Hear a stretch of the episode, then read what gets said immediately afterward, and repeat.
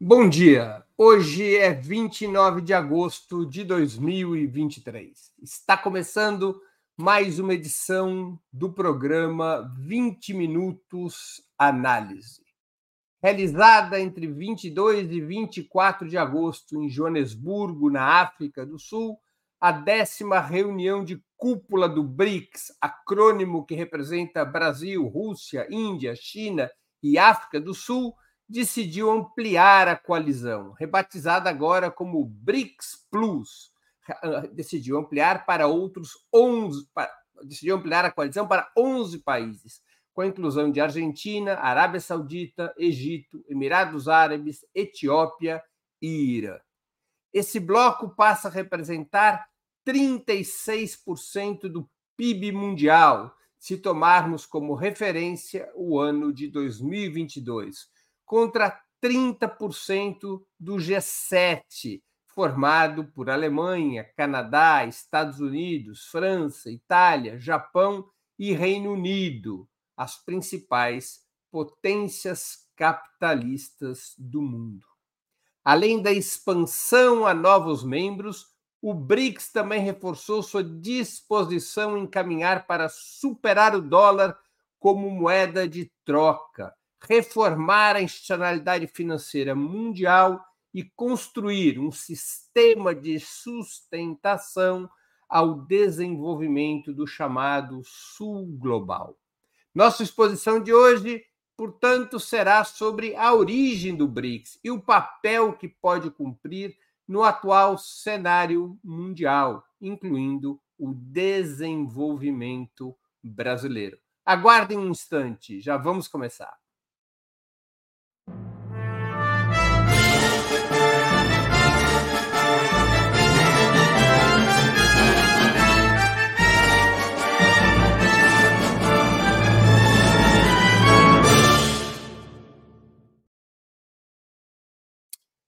Para tornar mais clara essa apresentação, eu vou formular sete perguntas que julgo essenciais para o assunto, para, para debatermos o tema do BRICS. Primeira pergunta: como surgiu e o que é o BRICS? Ironicamente, a sigla BRIC, ainda sem o S, teria sido criada por Jim O'Neill, presidente do fundo de investimentos Goldman Sachs em uma publicação de 2001 para se referir aos principais países emergentes, exatamente Brasil, Rússia, Índia e China. As reuniões iniciais desses quatro países viriam a ocorrer em Nova York durante a Assembleia Geral das Nações Unidas em 2006. A coalizão, no entanto, somente seria formalmente estabelecida três anos depois, em 2029, em uma cúpula realizada na cidade de Ekaterimburgo, na Rússia, com a presença dos presidentes Luiz Inácio Lula da Silva, Dmitry Medvedev, Manmohan Singh e Hu Jintao, respectivamente líderes do Brasil, da Rússia da Índia e da China. Lula ainda continua na, no cenário. O objetivo da cúpula foi encontrar caminhos para enfrentar a crise econômica global, estabelecer novos termos de cooperação entre as quatro nações e propor reformas na institucionalidade financeira em escala planetária. A África do Sul seria admitida em 2010, um ano depois, e já participaria da terceira reunião de cúpula realizada em Pequim no ano seguinte, 2011. Foi assim que o BRIC ganhou o S e virou BRICS. A mais importante reunião dessa articulação, todavia, talvez tenha sido a que ocorreu na cidade de Fortaleza, no Ceará, em 2014. Nessa sexta cúpula do BRICS, foi decidida a criação do novo Banco de Desenvolvimento, em inglês, New Development Bank, NDB, com capital de 100 bilhões de dólares e outros 100 bilhões de dólares em reserva de valor. Sediado em Xangai, na China, e atualmente liderado pela ex-presidenta brasileira Dilma Rousseff, esse banco, conhecido como o Banco do BRICS, é a principal ferramenta para o bloco avançar em seu objetivo de estabelecer fluxos de crédito e comércio sem depender do dólar ou do euro, além de oferecer alternativas à institucionalidade financeira criada depois da Segunda Guerra Mundial e constituída principalmente pelo FMI, Fundo Monetário Internacional, e pelo Banco Mundial. Dito tudo isso, é bom deixar claro que o BRICS, ou agora BRICS Plus, não é uma entidade como as Nações Unidas, com mecanismos hierárquicos de poder e representação, mas um bloco de países que compõem o Sul global, da mesma forma que o G7 articula os principais estados do sistema imperialista comandado pelos Estados Unidos. E aí vem a segunda pergunta: o que é o sistema imperialista? O imperialismo é um fenômeno que data do século XIX e foi identificado por vários autores, especialmente pelo líder bolchevique Vladimir Lenin, como a etapa superior do capitalismo, quando esse sistema transita de sua fase concorrencial para a monopolista, acumulando um tal volume de capitais que já não é mais possível aumentar ou manter a taxa de lucro apenas dentro das fronteiras nacionais. Para poder alcançar a máxima lucratividade possível, esses capitais precisam ser exportados para países mais atrasados, com mão de obra barata e abundância de matéria-prima, buscando tanto o barateamento da produção quanto a formação de novos mercados.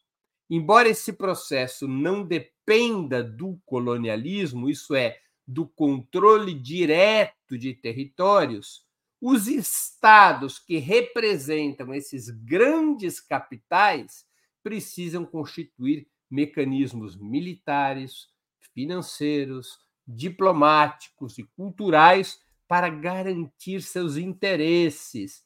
E é assim que se metamorfosearam em estados imperialistas. Esses estados imperialistas defendem os interesses desses grandes capitais, que, para manter ou aumentar sua lucratividade, precisam explorar outros países.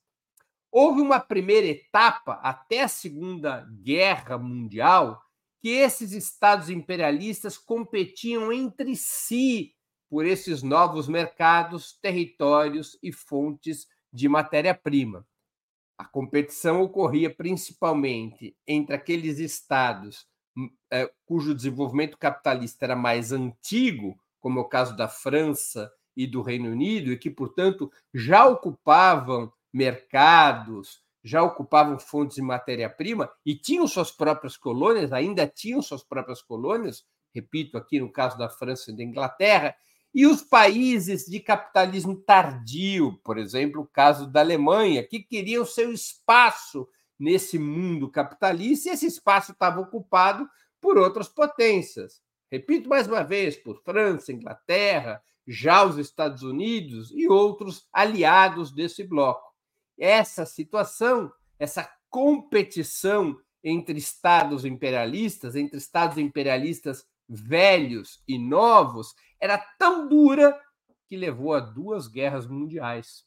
A primeira foi entre 1914 e 1918, como vocês sabem, uma típica guerra interimperialista, contrapondo dois blocos de nações, a Tríplice Entente, formada por Reino Unido, França e Rússia, a Rússia ainda pré-revolucionária, a Rússia czarista, com apoio dos Estados Unidos, e os impérios centro-europeus, o alemão e o austro-húngaro, com apoio do Império Otomano.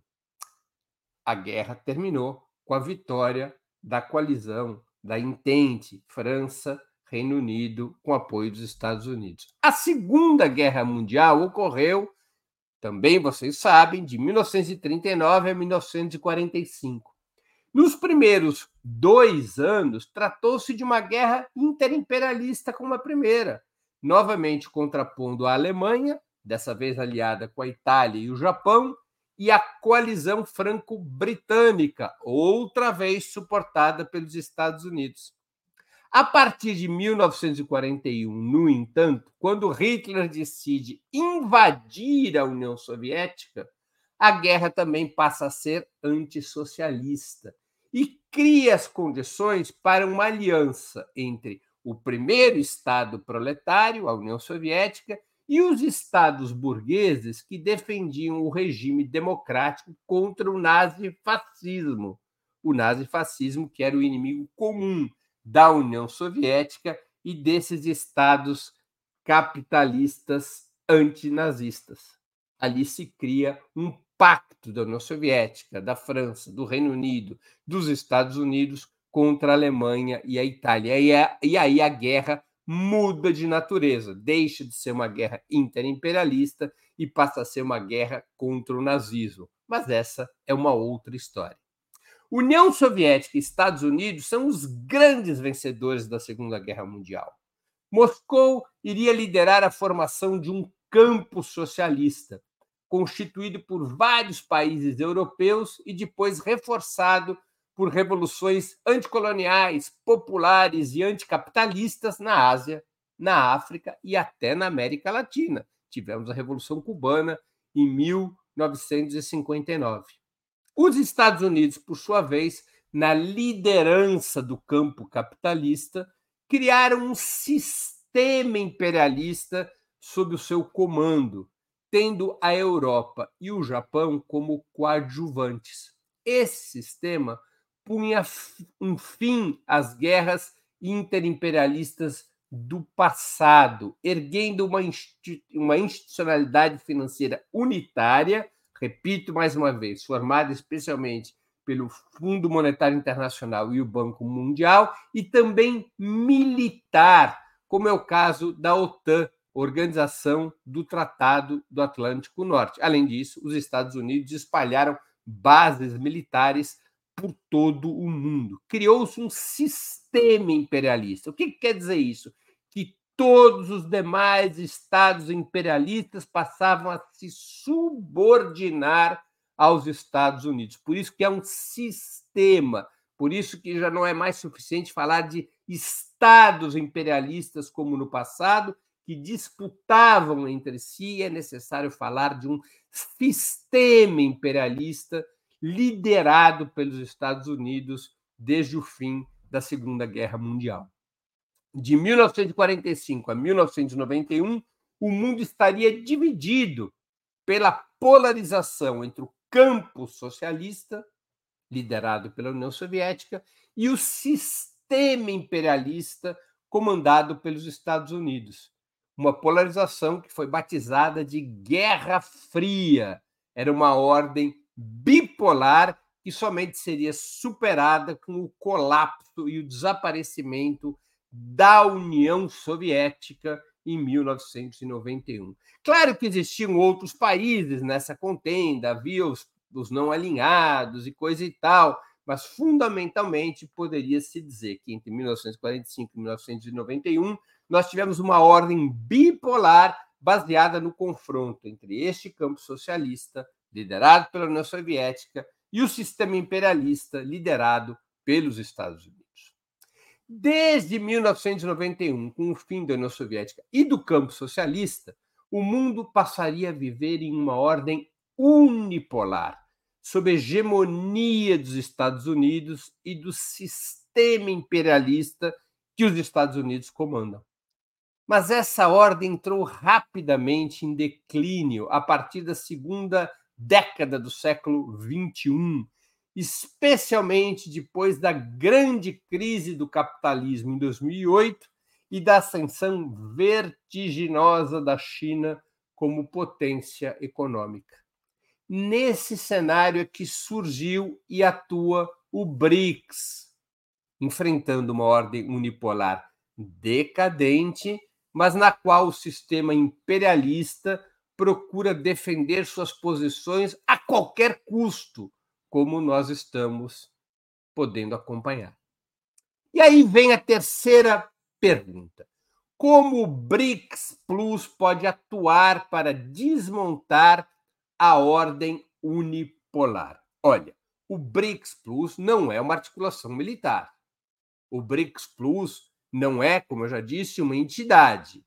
Nós não podemos criar uma fantasia, como alguns fazem, sobre o papel do BRICS. O BRICS não tem uma varinha mágica que vá mudar da noite para o dia a ordem mundial. Mas o BRICS pode reforçar e muito é, a construção de alternativas, especialmente no que diz respeito aos fluxos financeiros e comerciais. O que eu quero dizer com isso? Basta a gente olhar como funciona a institucionalidade financeira criada pelos Estados Unidos. Vamos pegar o exemplo do Fundo Monetário Internacional, que sempre opera em aliança com o Banco Mundial. O Fundo Monetário Internacional, por exemplo, ele empresta recursos para países. O Fundo Monetário Internacional é constituído por 147 países. É, um único país tem direito a veto no Fundo Monetário Internacional, que são os Estados Unidos. O Fundo Monetário Internacional empresta recursos para países periféricos em dificuldades, desde que esses países em dificuldades se dobrem às exigências econômicas do Fundo Monetário Internacional, que, em última instância, representa os interesses dos capitais norte-americanos e europeus. É através desse mecanismo de chantagem, eu te empresto dinheiro e você cumpre a política econômica do meu interesse, que o Fundo Monetário Internacional funciona é, como uma instituição de disciplinamento das economias periféricas. Basta ver o caso da Argentina. A Argentina, sem recursos externos, foi obrigada ou recorreu ao empréstimo do Fundo Monetário Internacional, agora teve que repactuar esse empréstimo com o Fundo Monetário Internacional, e para ver essa repactuação, ela tem que se dobrar as exigências do fundo. Quais são essas exigências do fundo? Sempre as mesmas: austeridade fiscal, privatizações, desregulamentações, aquelas medidas neoliberais que abrem as portas dos países para os interesses do sistema imperialista. O Fundo Monetário Internacional e o Banco Mundial, como fornecedores de crédito, eles foram ferramentas decisivas para isso que alguns autores chamam de neocolonialismo, ou seja, colocar uh, os continentes e os países mais atrasados naquela velha condição de fornecedores de matérias-primas, de produtos agrícolas e matérias-primas, e em troca da importação de produtos industrializados fazendo com que muitos países, especialmente da, da África e da América Latina, mas também da Ásia, se desindustrializassem ou não se industrializassem. Esses países passaram a ter relações comerciais desfavoráveis com os países mais desenvolvidos. Em boa medida, isso foi possível com a atuação dessas instituições financeiras, como o Fundo Monetário Internacional e o Banco Mundial. É claro que não foram apenas essas instituições as responsáveis por esse cenário. Há também os interesses das próprias burguesias internas, além das relações comerciais e financeiras diretas entre estados, que vão propiciando essa divisão internacional do trabalho tão desfavorável à Ásia, África e América Latina e tão favorável aos Estados Unidos e à Europa, aos, aos Estados imperialistas eh, europeus. As burguesias internas têm uma grande cota de responsabilidade, basta ver a brasileira. O que fizeram as burguesias internas? Elas financiarizaram seus ativos, transformaram suas, vendendo suas empresas, eh, transformaram eh, suas empresas, seus ativos produtivos em capitais financeiros e passaram a ser uma burguesia rentista, desvinculando-se de qualquer projeto de desenvolvimento nacional no chamado mundo globalizado. Portanto, se o BRICS cria, como criou, e fortalece instituições tal qual o Banco dos BRICS e começa a haver uma oferta de crédito que não tem as mesmas condicionantes do Fundo Monetário Internacional e uma oferta de crédito que tenha como uma das premissas ajudar os países a modernizarem sua infraestrutura e a se reindustrializarem, o BRICS vai construindo uma dinâmica de desenvolvimento contraposta ao neoliberalismo, contraposta aos interesses do sistema imperialista comandado pelos Estados Unidos. Se o BRICS atua, novamente, através do Banco dos BRICS e outros tipos de intervenção para desdolarizar a economia mundial, também é um grande avanço. Isso é um processo longo, não é um processo da noite para o dia, como vendem alguns analistas fantasiosos. É um processo muito demorado, mas como toda caminhada, tem que começar com o primeiro passo. O que quer dizer desdolarizar a economia? Hoje, praticamente todas as trocas creditícias, todas as trocas comerciais e operações creditícias são balizadas pelo dólar. O, o, o dólar é uma das grandes ferramentas uh, ao lado da força militar utilizadas pelos Estados Unidos para garantir sua hegemonia mundial. É um produto da Segunda Guerra e da criação do sistema imperialista. Durante os primeiros eh, 25 anos, os Estados Unidos aceitou limitar o dólar ao chamado padrão ouro, ou seja, cada país se comprometia, segundo o famoso acordo de Bretton Woods, cada país se comprometia a só emitir moeda em função das suas reservas em ouro.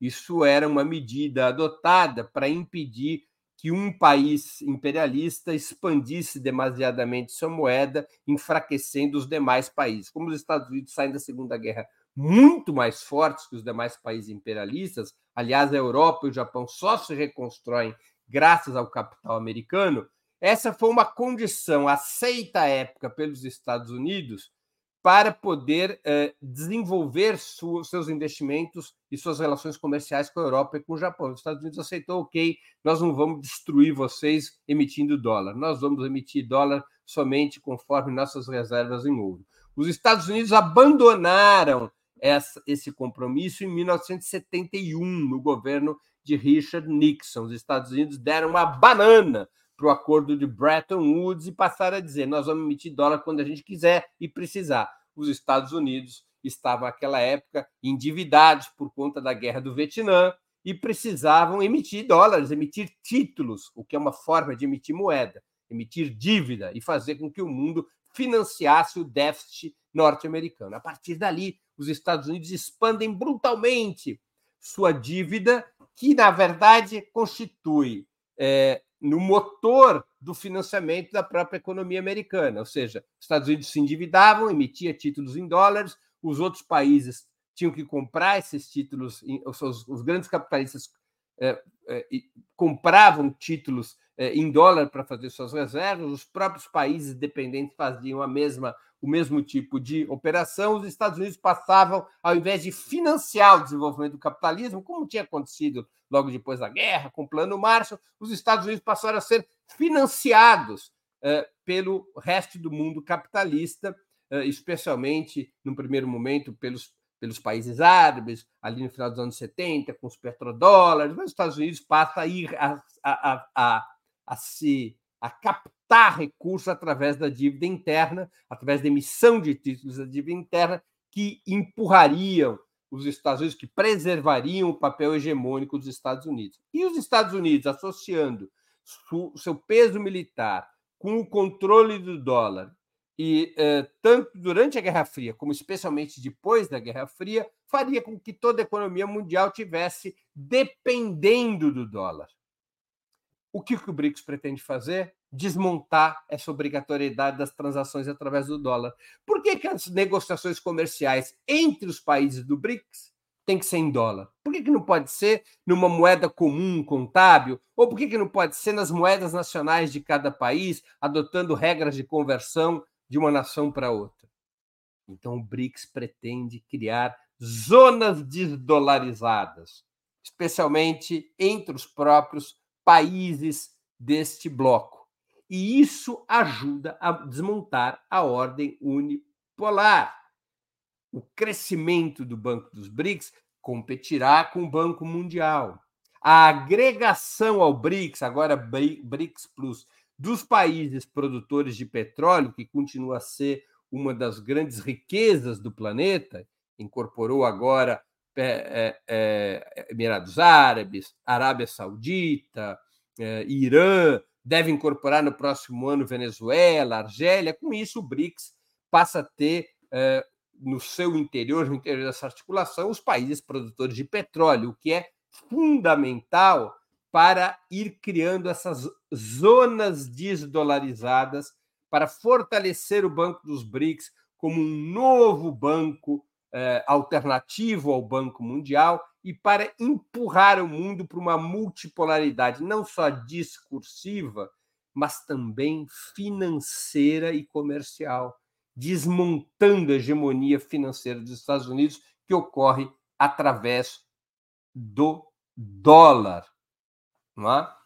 O BRICS Plus nada tem a ver com a questão militar. A questão militar é uma outra coisa. O BRICS não se propõe a ter um acordo militar, não é uma articulação ideológica, tanto assim que tem é, regimes muito direitistas no seu interior.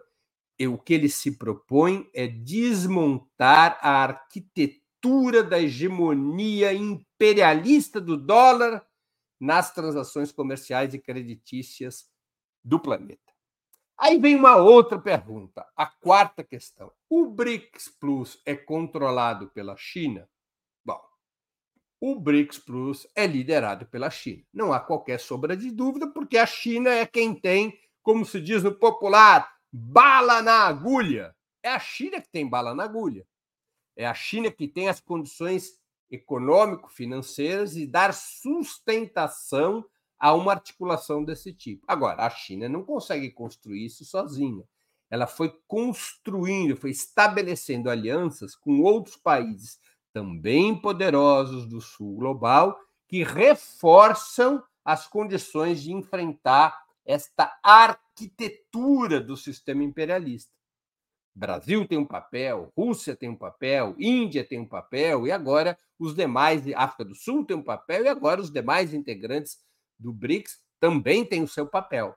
A China, ela, para construir essa alternativa na sua disputa com os Estados Unidos, ao contrário dos Estados Unidos, cuja dinâmica foi subordinar os demais estados aos seus interesses, a dinâmica da China tem que ser outra, não é só porque a China quer que seja outra, mas as condições objetivas obrigam que a dinâmica da China seja distinta, até mesmo oposta à que os Estados Unidos seguiu, seguiram.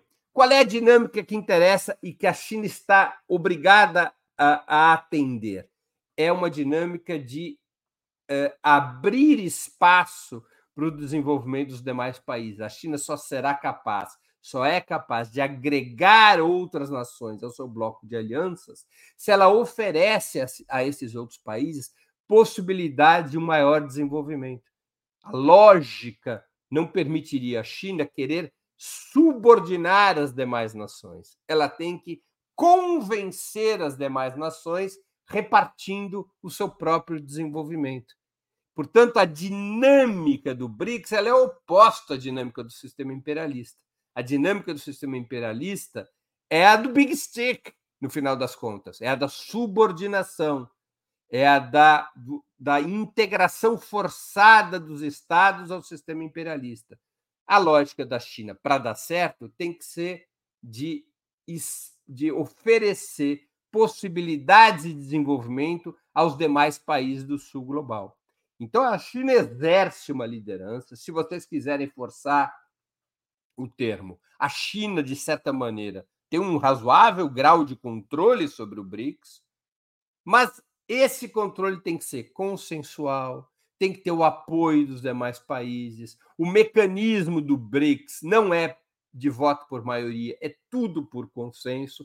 E a China tem que colocar, mais que todos os outros países, é, tem que colocar café no bule. Ou seja, tem que. É da, é da China que vem os principais recursos para o Banco dos BRICS, é, são os créditos chineses que mais podem impulsionar a ação do BRICS. É a rota, a nova, a chamada nova rota da seda da China, que oferece um caminho para, para a integração dos países do sul global. Então, o BRICS tem essa liderança chinesa, é fato, mas essa liderança opera dentro de condições histórico-concretas eh, que impulsionam uma dinâmica inclusiva e não uma dinâmica de subordinação dos Estados. Aí vem uma quinta questão. Como é que os Estados Unidos e seus aliados podem atuar para deter o avanço do BRICS Plus? Deixa eu aqui dizer uma coisa para vocês, é, para que não haja quaisquer tipos de ilusões, de ilusão. É, não vai ser fácil. Os Estados Unidos são muito poderosos. Os Estados Unidos vivem é, historicamente um ciclo de decadência? Sim. Mas lembremos do Império Romano. A decadência do Império Romano demorou mil anos. Ela começa com a queda do Império Romano no Ocidente, no século V, e só iria terminar mil anos depois, com a queda do Império Romano no Oriente os estertores do Império Romano no Oriente. Então, quando a gente fala em decadência do imperialismo norte-americano, nós temos que levar em conta que é um processo complexo, é um processo multifacetado, ou se quisermos recorrer a um chavão, é um processo dialético. Os Estados Unidos continuam a ter muitos recursos econômicos, muitos recursos militares e muitos recursos político-diplomáticos. E eles não vão se retirar de cena ir embora simplesmente, ou abandonar o sistema imperialista e deixá-lo ser desmontado. Os Estados Unidos vão reagir e estão reagindo. Como é que os Estados Unidos podem reagir? Há uma divergência na burguesia americana. É a divergência que conflita Biden e Trump, é, é uma divergência na burguesia americana. Que tipo de divergência? Trump representa um setor da burguesia que quer fechar a economia americana, retirar os Estados Unidos da globalização. Em outras palavras, os Estados Unidos estariam sangrando em função da sustentação do sistema imperialista tal como ele está desenhado hoje. Estaria sangrando, estaria arcando com um custo de manutenção do sistema imperialista que já não seria mais benéfico para a burguesia americana. Lembremos sempre que Trump representa um setor mais atrasado economicamente da burguesia americana. É o setor de onde ele próprio vem, que é o setor da construção civil, é o setor da indústria eh, metal, mecânica e siderúrgica antiga, é o setor da indústria do petróleo. São aqueles setores é, nacionais que não se, que têm mais dificuldade de se internacionalizar. Então, o Trump propõe fechar as fronteiras, ou seja, tirar, usar o mercado americano, que ainda é o mais importante do mundo, para impor é, restrições comerciais a, aos demais países, inclusive à própria Europa, fechar fronteiras, uma política mais autárquica, uma política mais para dentro do país. Por isso que ele tem esse discurso nacionalista. Por isso que ele fala até mesmo que se ele ganha as eleições em 24 horas ele acaba a guerra é, o, é, com a Rússia, a guerra da Ucrânia, a chamada guerra por procuração que se trava na Ucrânia dos Estados Unidos da OTAN contra a Rússia, porque ele quer acabar com esses custos e voltar o país para dentro de si próprio.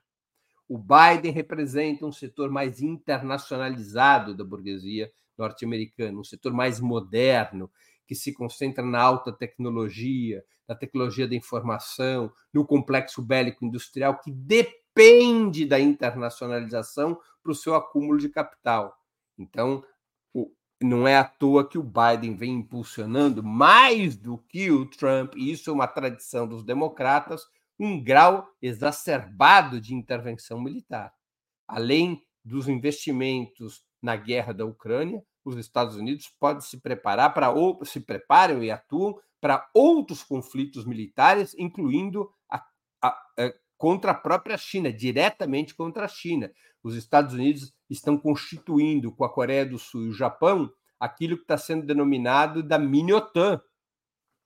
Por outro lado, OTAN na Europa, mini-OTAN lá para os lados do Mar da China, não é?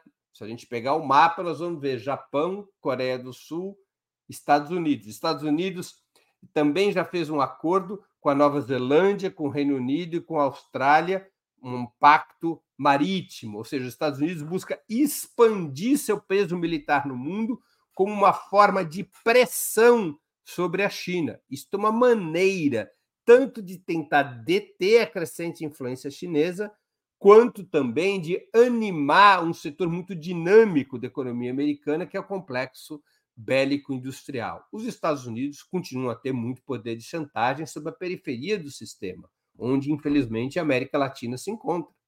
A periferia do sistema, África, América Latina e mesmo setores centrais na Europa estão ainda muito subordinados à pressão norte-americana. Vejam só como a Europa se comporta igual um cachorrinho, igual uma cadelinha em obediência aos Estados Unidos na guerra da Ucrânia, incluindo a social-democracia europeia. Tá? Então, os Estados Unidos vão jogar pesado. Isso não vai ser uma luta rápida, isso não vai ser uma luta breve, isso vai ser uma luta longa, cheia de idas e vindas. É verdade que os Estados Unidos vivem uma situação preocupante. Vive uma situação preocupante pelo avanço chinês, vive uma situação preocupante porque o monopólio da guerra foi rompido na medida em que a Rússia invadiu a Ucrânia, a Rússia apareceu como um país que está disposto a enfrentar, mesmo que indiretamente, o poderio militar dos Estados Unidos. Isso não acontecia desde o final da União Soviética. Então, essa é a pressão que os Estados Unidos podem exercer, algumas das pressões que os Estados Unidos podem exercer. O Fred Dreyfus comenta: acho que será inevitável uma aliança de defesa do BRICS não está posto na ordem do dia. O BRICS não é uma aliança militar, mas se a gente olhar em termos é, futuro, em, olhar em termos de maior prazo, é possível que o tema realmente tenha que vir à mesa, embora não seja, não seja característico da Rússia e da China repartir alianças militares.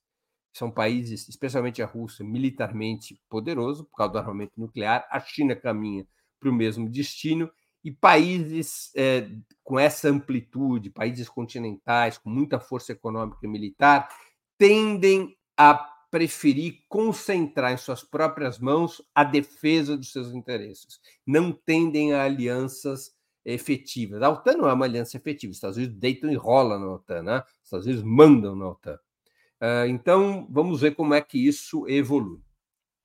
Vamos aqui à quinta pergunta como os Estados Unidos e seus aliados podem atuar para deter. Opa, essa aqui foi a que eu acabei de responder. A sexta pergunta, perdão.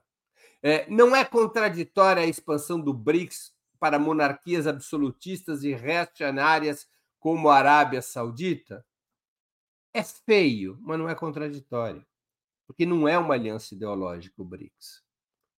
Eu gosto da Arábia Saudita, vocês gostam da Arábia Saudita, do regime político da Arábia Saudita, dos Emirados Árabes, não, eu não gosto. Não gosto de teocracias, não gosto de monarquias, mas não é uma aliança ideológica.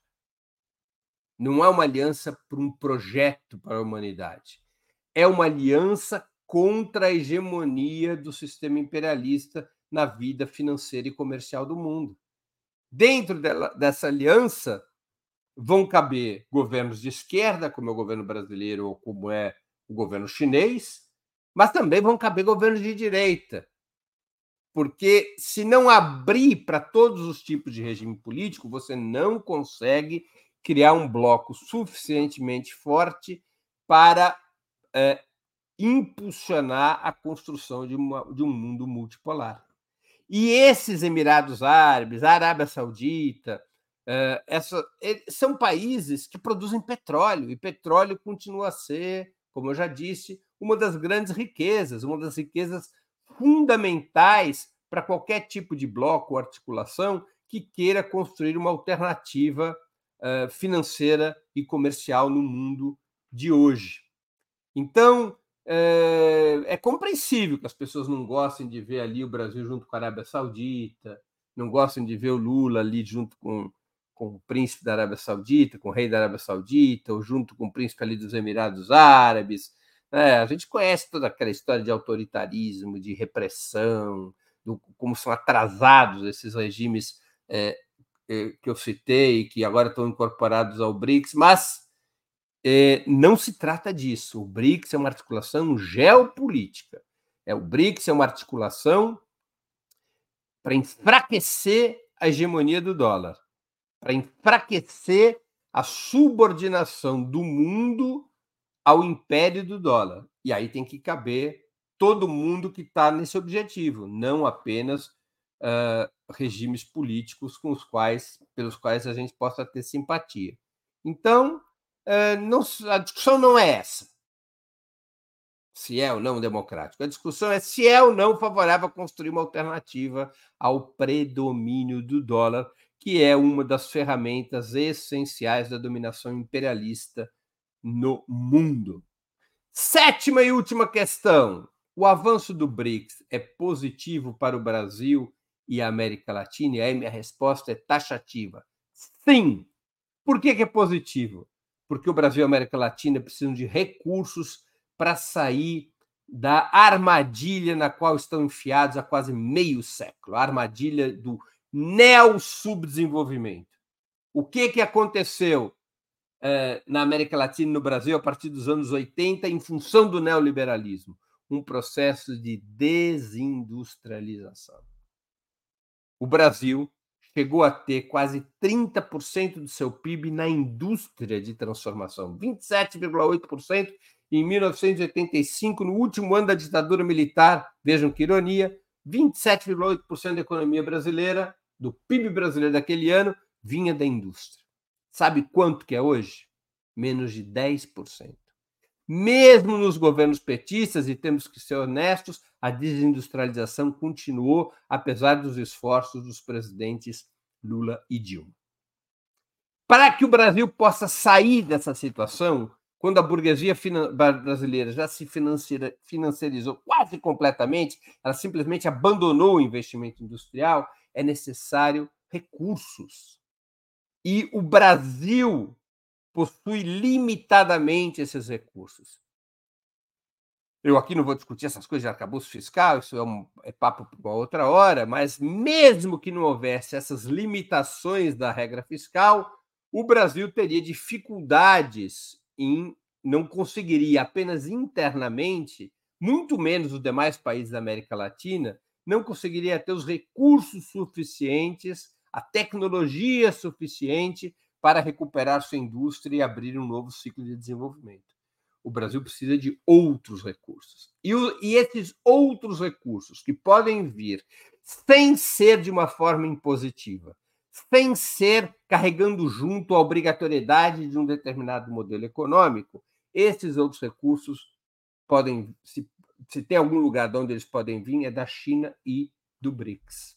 É dali que podem vir esses recursos. Isso porque nós estamos falando do Brasil, que é um país poderoso economicamente. Pensem nos demais países da América Latina, especialmente aqueles que estão com problemas cambiais, como o caso da Argentina ou da Venezuela.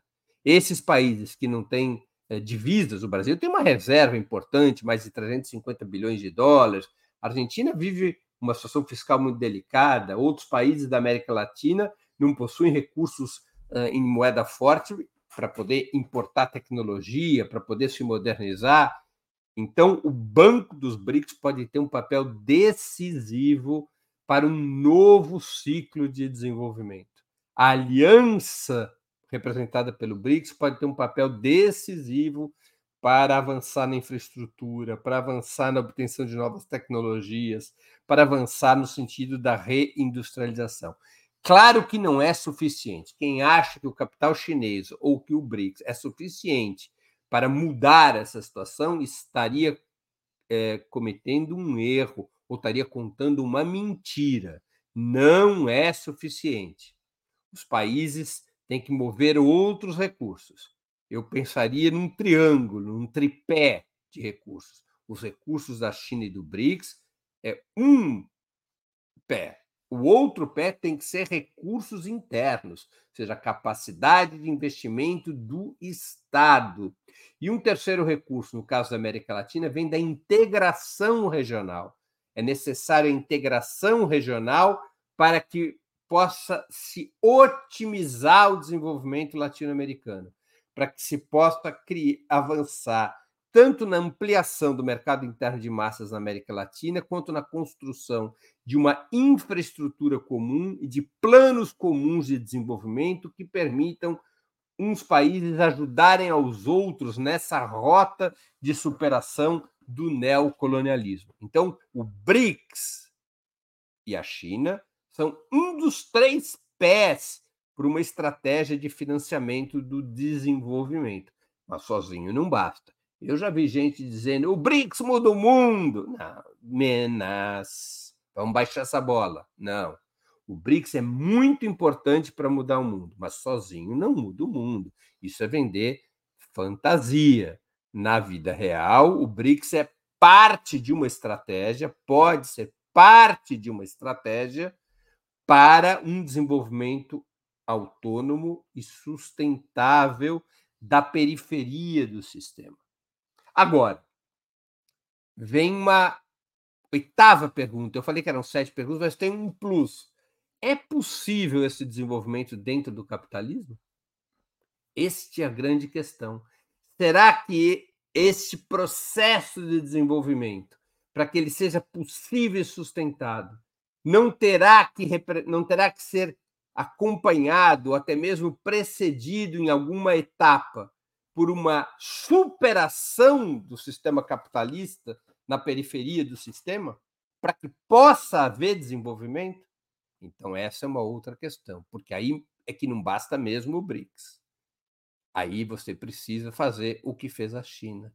O que, que fez a China para se desenvolver, para ter as condições políticas de se desenvolver? Uma revolução. A revolução do dia 1 de outubro, a Revolução Vitoriosa, no dia 1 de outubro de 1949, quando a burguesia e a aristocracia chinesa perderam o poder político e perderam o poder político para a classe trabalhadora e seu partido, o Partido Comunista Chinês. E o controle do Estado e do poder político é que permitiu à China, cometendo seus erros, que não foram poucos, também vir a se constituir na potência econômica que é hoje se os países atrasados da periferia do sistema tiverem que depender das suas burguesias internas, a gente sabe no que vai dar. Não se pode ter ilusões a esse respeito. Muito obrigado pela atenção. Mil desculpas pela longa exposição, mas é que o assunto tem muitos uh, aspectos. Antes de passarmos às perguntas e comentários, eu queria lembrar vocês que tanto o site quanto o canal de Opera Mundi no YouTube oferecem seu conteúdo de forma livre e gratuita. Mas para sustentarmos nossa atividade jornalística é indispensável o apoio financeiro de nossos leitores e espectadores. Esse apoio pode ser dado de seis formas. A primeira, através de uma assinatura solidária em nosso site, no endereço operamundi.com.br barra apoio. Eu vou repetir, operamundi.com.br barra apoio para fazer uma assinatura solidária. A segunda, inscrevendo-se como membro pagante em nosso canal no YouTube. Basta clicar em Seja Membro e escolher um valor no nosso cardápio de opções. A terceira, contribuindo com o Super Chat. A quarta, com o Super Sticker. A quinta, escolhendo a ferramenta Valeu, valeu demais quando assistirem aos nossos programas gravados. E a sexta forma de contribuição é através do Pix. Nossa chave nessa modalidade, nossa chave no Pix é apoie.operamundi.com.br. Vou repetir. Nossa chave no Pix é apoia.operamundi.com.br. Além dessas seis formas de colaboração, lembre-se sempre de dar like, de clicar no sininho e de compartilhar nossos programas com seus amigos e nos seus grupos. Se ainda não estiver inscrito no canal de Opera Mundi no YouTube, faça-o agora mesmo. A mais eficaz de todas as armas contra as fake news é o jornalismo de qualidade. Apenas o jornalismo de qualidade coloca a verdade acima de tudo. E esse jornalismo que Opera Mundi busca oferecer todos os dias depende da sua contribuição, do seu engajamento, do seu apoio. Vamos agora a perguntas e comentários de nossos espectadores e espectadoras. Iago Bittencourt, que contribuiu com o Super Chat. O BRICS Plus pode ser uma instituição global capaz de sustentar revoluções anti-imperialistas dos ataques norte-americanos e europeus? Iago, a resposta é não. O BRICS não se propõe a isso. O BRICS é um bloco, é, é uma articulação destinado a mudar os termos financeiros e comerciais é, no planeta e, particularmente, entre os seus integrantes. Ela não tem um alcance ideológico e ela não tem um alcance militar. É? É, o, o BRICS é parte de uma estratégia complexa de superação da hegemonia do sistema imperialista. Ele não é a síntese dessa estratégia. Ele é um, uma das partes dessa estratégia. Nós não podemos ter uma visão superdimensionada do que seja o BRICS, na minha opinião. Se ele cumprir o que ele se propõe, enfrentar a supremacia do dólar nas trocas comerciais e nas, nas finanças mundiais, ele já terá, terá cortado uma das pernas da hegemonia do sistema imperialista. Já terá feito uma coisa fabulosa. E essa tarefa por si só já será duríssima e longa. Não acredite em quem vende fantasias de que ali na esquina tudo se resolve. Não vai se resolver com essa rapidez. Vai ser uma luta muito dura, muito árdua. Não é? E se o BRICS cumprir a tarefa que se propõe, já terá dado uma enorme contribuição para superar a hegemonia do sistema imperialista. Espero que eu tenha respondido a tua questão, Iago. O Valmir também contribuiu com o Super Chat. Se exportação de capital é pré-requisito para o imperialismo, a própria lógica do Banco dos BRICS não seria um projeto de imperialismo futuro? Não seria repetir a tática dos Estados Unidos? Valmir, a minha resposta é não, porque quando a gente fala de exportação de capital, nós estamos falando de um, de um mecanismo e não apenas de uma operação. O que é o mecanismo? Exporta-se o capital para extrair do lugar para onde foi exportado o capital um lucro que é absorvido pelo exportador de capital. Ou seja, é uma operação predatória a exportação de capital é, que permite algum grau, eventualmente, algum grau de desenvolvimento dos países, mas fundamentalmente o grosso da rentabilidade propiciada pela exportação de capitais é acumulada na matriz, não é? É acumulada pelas corporações e pelos estados imperialistas é, que, uh, sob os quais uh, se estabelecem as sedes dessas corporações. Não é qualquer empréstimo que é uma exportação de capital, não é qualquer investimento que é uma exportação de capital nesse sentido conceitual. É? Eu posso lembrar como funcionava, por exemplo, a relação União Soviética-Cuba. A União Soviética comprava o açúcar cubano. Embora a União Soviética não precisasse de açúcar cubano, ela comprava açúcar cubano com 30% de sobrepreço em relação ao mercado mundial. Como é que a União Soviética pagava pelo açúcar cubano? Com petróleo. Um petróleo que era é, tabelado a 30% abaixo do mercado mundial açúcar 30% acima, petróleo 30% abaixo. Era a maneira pela qual a União Soviética exportava capital, tá certo? Porque esse diferencial do açúcar e do petróleo, 30% para cima, 30% para baixo, quer dizer, em, em termos simplificados, essa margem de 60% era o capital soviético que era exportado para Cuba. Cuba tinha esse capital exportado na forma de petróleo. E Cuba pegava, além de usar o petróleo necessário para suas, para suas atividades internas, Cuba pegava esse petróleo e vendia no porto de Roterdã, no mercado secundário de petróleo de Roterdã, e com isso obtinha dólares.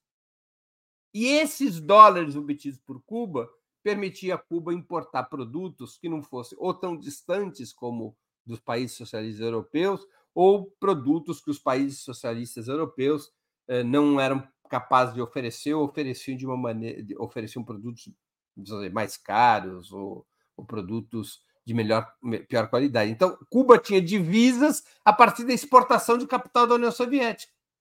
Onde está o caráter predador? Onde está a apropriação da lucratividade cubana pelos soviéticos? Não havia. Então, esse não é todo investimento que possui essa característica imperialista, que é uma exportação de capital, que é uma relação que possa ser classificada como exportação de capital, mesmo com o Banco dos BRICS. Se o Banco dos BRICS ele coloca recursos e oferece esses recursos a um juros é, abaixo daqueles que seriam cobrados por outras fontes de crédito, não há nisso uma relação que se possa classificar como uma exportação imperialista de capitais. A mesma coisa vale para a China. A mesma coisa vale para a China. Então, a gente tem que analisar bem a situação. Não, é? É, não repito, não é todo investimento externo que representa esta relação de exportação de capitais.